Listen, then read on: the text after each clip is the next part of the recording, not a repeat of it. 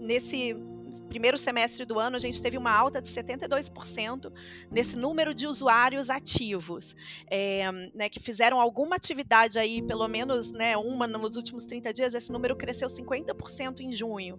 Então a gente vê não só é, que né, as pessoas estão mais acostumadas a usar aplicativo também para conhecer novas pessoas, mas elas estão de fato passando mais tempo dentro do, do app, usando mais. Essas pessoas também estão é, mais engajadas dentro do produto. O que isso quer dizer? Elas logam mais vezes, elas fazem mais atividades do que antes. Então a gente vê claramente essa mudança é, de comportamento aí pós-pandemia. Neg News, o podcast que prepara você para o futuro.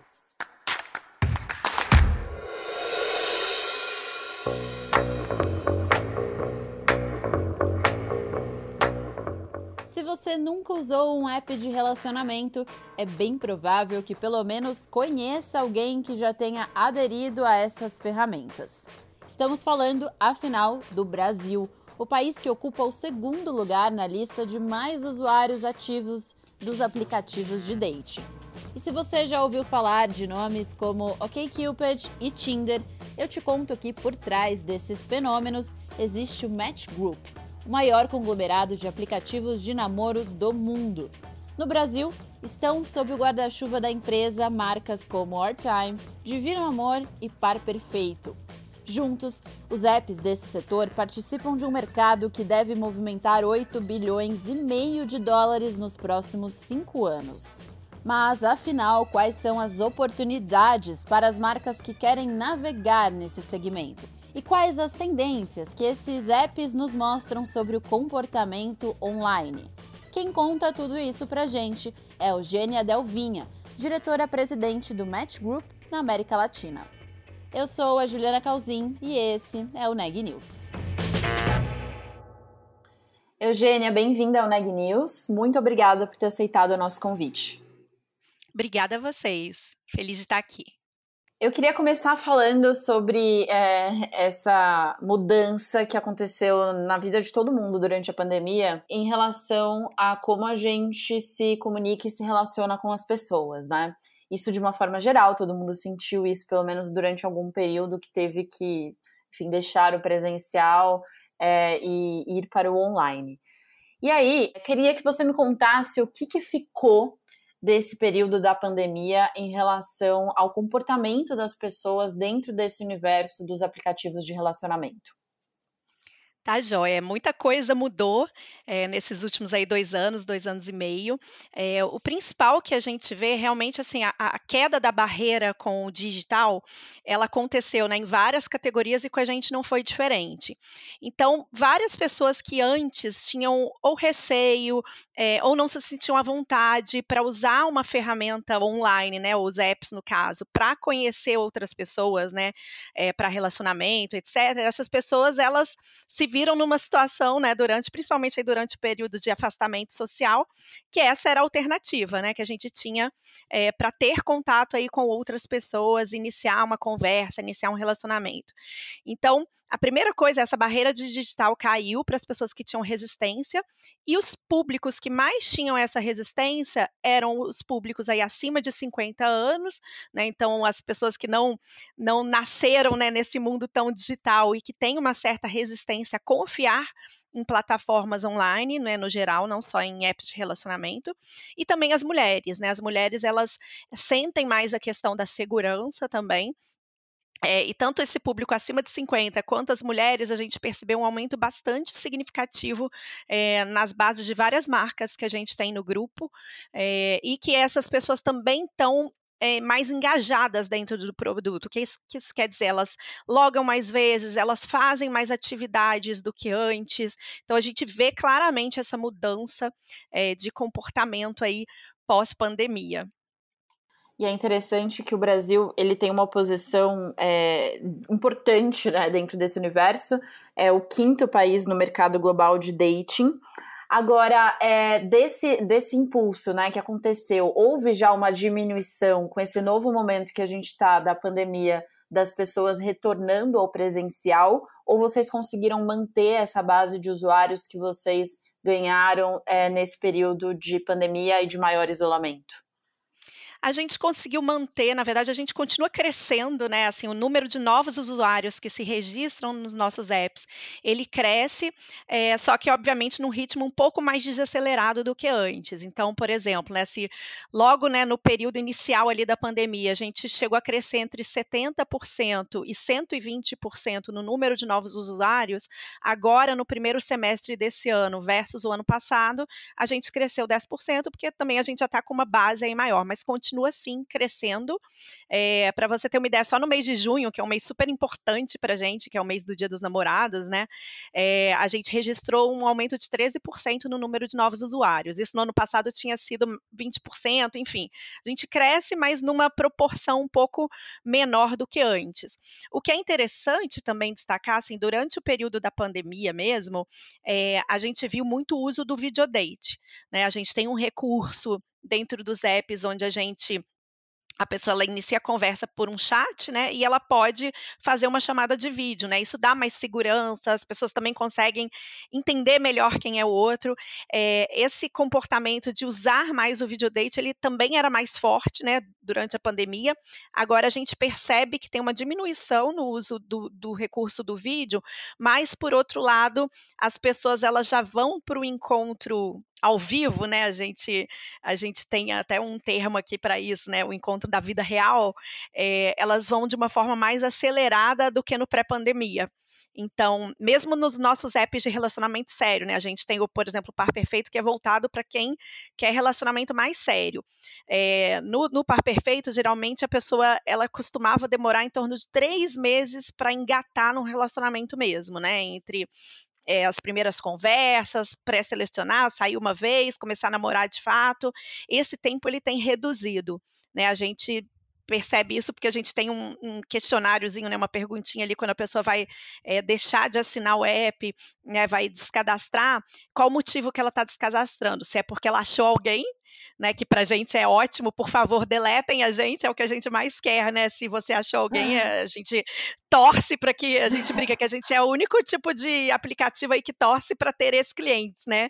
Porque eh, para a gente um termômetro de sucesso é realmente a pessoa sair do app porque ela está num relacionamento legal. É, então a gente percebe isso, a gente pergunta isso, né? Ou se é algum outro motivo, é preço, não gostou do produto, enfim. É, e a gente percebe que esse tempo, né? Antes a gente via as pessoas demorarem uns três meses para saírem do app porque encontraram um, um, uma pessoa e esse tempo tem reduzido aí pela metade. Então a gente acredita que as pessoas estão indo de uma forma mais acelerada para o encontro aí na vida real. Legal. E aí, assim, eu fico pensando nos aplicativos que entraram nas nossas vidas, assim, e que a gente nem lembra mais como era antes, né? Então, por exemplo, pedir comida, enfim, é, eu não, nunca mais liguei para um delivery. Imagino que muita gente que nos escuta é, também não tenha mais feito isso recentemente. É, você ligar, por exemplo, para pedir um táxi também é um tipo de comportamento que as pessoas nos centros urbanos não têm tido tanto mais. Você acha que namorar ou se relacionar ou encontrar relações pelos aplicativos específicos para isso é um tipo de comportamento que deve é, se acelerar, deve se tornar o, comum assim daqui para frente, como é, esses hábitos que eu citei? Sim, sim. A gente percebe, né, que a gente continua com o cenário aquecido, eh, e que realmente tem essa mudança, como eu disse, assim, é no comportamento mesmo do usuário dentro do app. A gente vê, eh, que ele troca mais mensagens, né, ele faz mais atividade, por exemplo, eh, a gente mede o número de usuários que a gente tem ativo dentro do app, quer dizer que fizeram alguma atividade dentro do app durante o dia. Eh, nesse primeiro semestre do ano, a gente teve uma alta de 72% nesse número de usuários ativos, é, né, que fizeram alguma atividade aí, pelo menos né, uma nos últimos 30 dias, esse número cresceu 50% em junho. Então, a gente vê não só é, que né, as pessoas estão mais acostumadas a usar aplicativo também para conhecer novas pessoas, mas elas estão, de fato, passando mais tempo dentro do, do app, usando mais. É, mas eu falei um pouco né, de apps que são nichados, essa é uma tendência também que a gente tem visto, né? Antes a gente tinha é, menos apps e com muita gente dentro, assim, com muita oferta, entre aspas, né, de possíveis pares.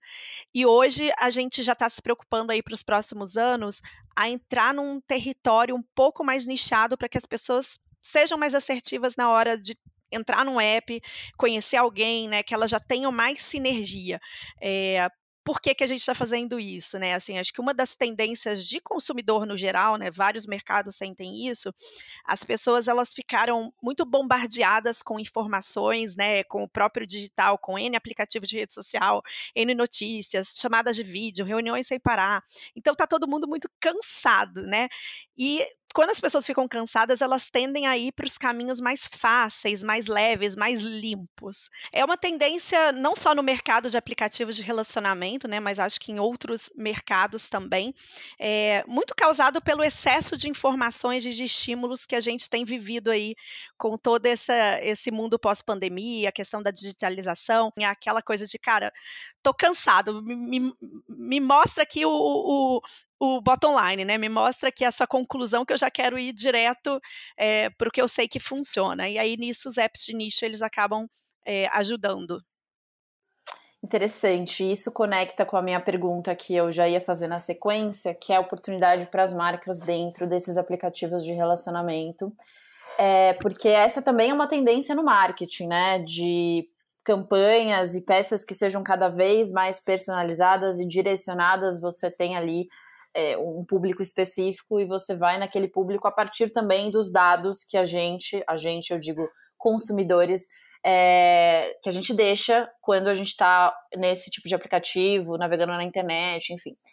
Isso tem acontecido? Como é que vocês têm trabalhado com as marcas dentro dos aplicativos de vocês? Lembrando que a, a, o Match Group é o maior grupo né, dentro desse segmento de aplicativos de relacionamento. Isso. É, em alguns dos nossos aplicativos, a gente tem ferramentas né, que oferecem é, propaganda dentro, né, principalmente para os usuários é, gratuitos. Geralmente, o usuário que assina, né, uma das vantagens dele assinar, ele não vê aí um monte de propaganda, mas na versão gratuita, sim, a gente tem um volume grande de usuários. Então, a gente tem a, a oportunidade de publicidade dentro de alguns apps onde faz sentido. E aí, sim, a gente consegue customizar de acordo com as informações que a gente tem de comportamento, é, de demográficos também do usuário, a gente consegue é, segmentar. Mas, assim, mais do que a publicidade, eu acho que a tendência mais forte aí para as marcas é a questão do co-branding, né? Então, são as parcerias de marca mesmo. É pensar para cada oportunidade, para cada possível data aí importante eh, de varejo, né, da indústria como um todo, é em oportunidades das marcas falarem juntas para o público final, né? Então a gente teve uma ação em um dos nossos apps é, em conjunto com um aplicativo de entrega é, de, de, refeições, onde a gente brincou com a questão de você levar o bolo aí num, num, num encontro, né, num date, é, e aí a gente fez uma brincadeira ontem no dia de solteiro, onde as duas marcas é, ofereciam a oportunidade da pessoa pedir um bolo, é, um bolinho, aquele cakezinho que está na moda com as frases engraçadinhas e tudo. Então, é uma oportunidade de co-branding, né? Você pega uma marca que tem alguma sinergia ali com, com um dos nossos apps, dependendo do segmento, é, e tenta criar ações aí que possam conversar, é, gerar uma conversa aí com os usuários de uma forma diferente.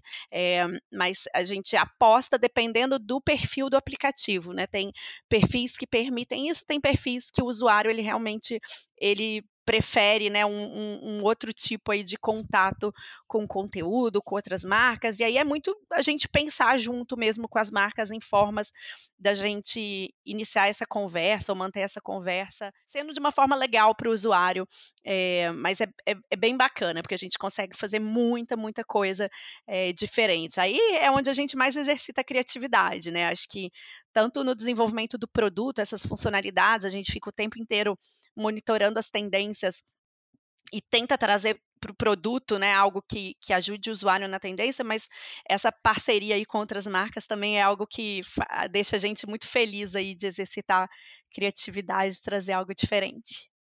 Legal, e tem funcionado mais esse tipo de ação do que a publicidade simples que aparece ali no aplicativo é, principalmente nas versões gratuitas? Acho que depende do objetivo, né? Se o objetivo Tá. é realmente alcance, volume, eh, a publicidade ela é muito efetiva, né? Você realmente consegue chegar, eh, a um número grande aí de pessoas sabendo exatamente aonde você está chegando, né? Em que perfil que você está chegando. Eh, se é para trabalhar também, né, essa questão, eh, mais criativa, mais inusitada, essa questão da conversa, aí eu acho que realmente, eh, outras ações aí, além da publicidade, são são bem legais, mas geralmente também vão ter um alcance menor, né. Então, essa ação mesmo do Dia dos Solteiros que eu mencionei, ela estava presente em 9 estados, não no Brasil todo, por uma questão mesmo de logística. Então isso acaba, né, a gente tem outra outros limitadores aí quando a gente, eh, vai para esse tipo de ação, mas por outro lado a questão da criatividade a gente ganha bastante. Então, depende do objetivo. Agora, Eugênia, até para a gente ir encaminhando né, para o final, você assumiu a liderança do Match Group aqui na América Latina neste ano aqui de 2022. A empresa que tem um número interessante quando a gente olha para os dados de posição e presença de mulheres dentro do grupo. Mas a gente sabe que no mercado de tecnologia isso ainda é uma exceção, né? As mulheres ainda estão em menor número do que os homens quando o assunto é a área de tecnologia. Como é que vocês têm feito para mudar isso e por que, que é importante que é, existam mulheres nesses cargos de liderança, pensando inclusive no público que vocês estão atingindo e no mercado que vocês estão trabalhando? É, em relação aos cargos mais técnicos, como desenvolvedor, a gente ainda tem muita dificuldade, eh, de trazer essa diversidade aí para dentro, eh, do match.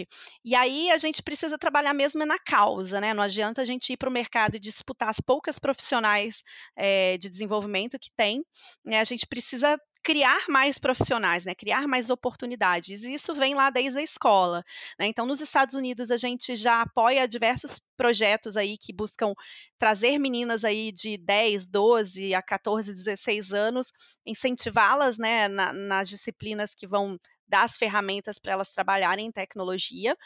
É, e também na parte da faculdade, né, questão de estágio, é, de ser uma empresa bastante aberta, assim, que incentiva e abre vagas é, para trazer aí cada vez mais mulheres, né.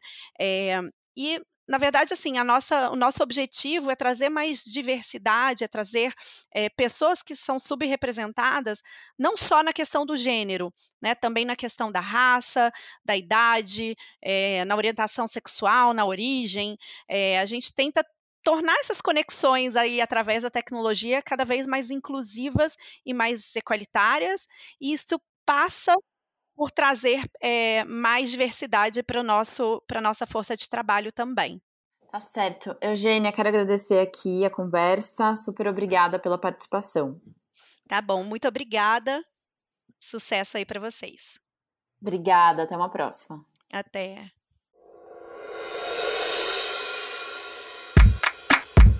Este podcast é um oferecimento de Época Negócios. Inspiração para inovar. Ouça, acompanhe, compartilhe e nos siga nas redes sociais.